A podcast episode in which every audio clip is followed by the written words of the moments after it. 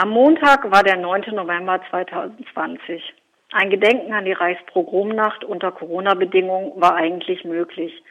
Schließlich fand erst vor kurzem das Gedenken an die nach Gurs deportierten Juden und Jüdinnen statt. Da klappte alles bestens mit Abstand halten und Hygieneauflagen.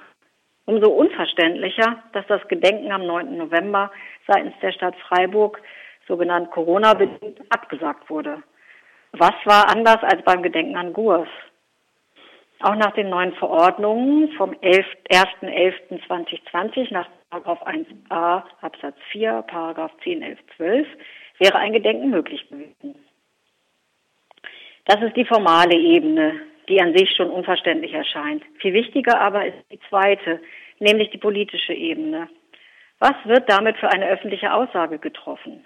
Ein öffentliches Gedenken an die Reichspogromnacht, was immer auch einhergeht mit dem Bezug zu heute, mit dem Blick auf und der Mahnung vor wiedererstarkendem Antisemitismus und Nationalismus findet nicht statt. Alle dürfen gerne stillgedenken. Na prima. Gerade jetzt, wo sich im scheinbaren Namen der Meinungsfreiheit Corona-leugnende, verschwörungstheoretisierende Menschen vielerorts laut ihrer Empörung Luft machen, da sollen wir stillgedenken an das, was vor 82 Jahren passiert ist und dieses Land bis heute prägt, sollen schön schweigen über nie weggewesenen und heute zum Teil wieder offen ausgetragenem Antisemitismus? Nein, da werden wir nicht schweigen. Laut und lauter gegen Antisemitismus, das war eins der Plakate, die am Platz der alten Synagoge lagen. Genau darum geht's. Ja, es war gut, dass es wenigstens diese Plakataktion der linken Listen gab. Blumen und Plakate waren sichtbar, schaffen Sichtbarkeit. Aber es braucht mehr, laut sein. Laut waren andere und das war erschreckend. Von 18 bis 19 Uhr fand auf dem Rathausplatz eine Mahnwache von Querdenken 761 statt. Singend, nicht zu übersehen. Genehmigt und geschützt, geschützt von der Freiburger Polizei. Geschützt von der Freiburger Polizei gegen die Antifaschisten, die zufällig davon erfahren hatten, die versuchten, ihre Stimme zu erheben.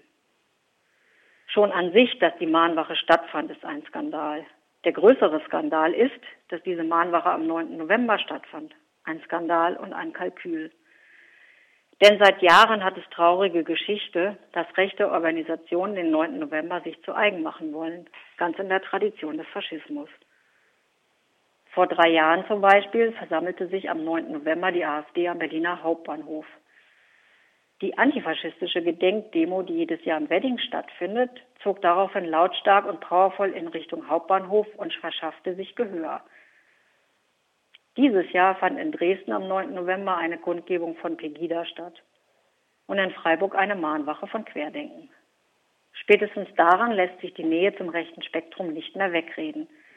Warum sonst hätte es der 9. November sein müssen? Und in Freiburg jetzt anscheinend als regelmäßige Mahnwache montags. In Anlehnung an Pegida oder was? Deutlicher geht's langsam nicht mehr. Nein, erschrecken wir vielmehr in langer Tradition was anderes, nämlich das Kleinreden und das Schönreden und das Harmlosreden. Halle war nicht harmlos, Halle war keine Einzeltat. Hanau war nicht harmlos, Hanau war keine Einzeltat. Die Liste ist endlos. Und Schweigen hilft nicht laut werden, hinschauen, sich davon berührt und getroffen fühlen. Das ist der Weg. Antisemitismus geht uns alle an. Nationalismus geht uns alle an. Respekt statt Egoismus. Laut werden und Widerstand statt stiller Betroffenheit.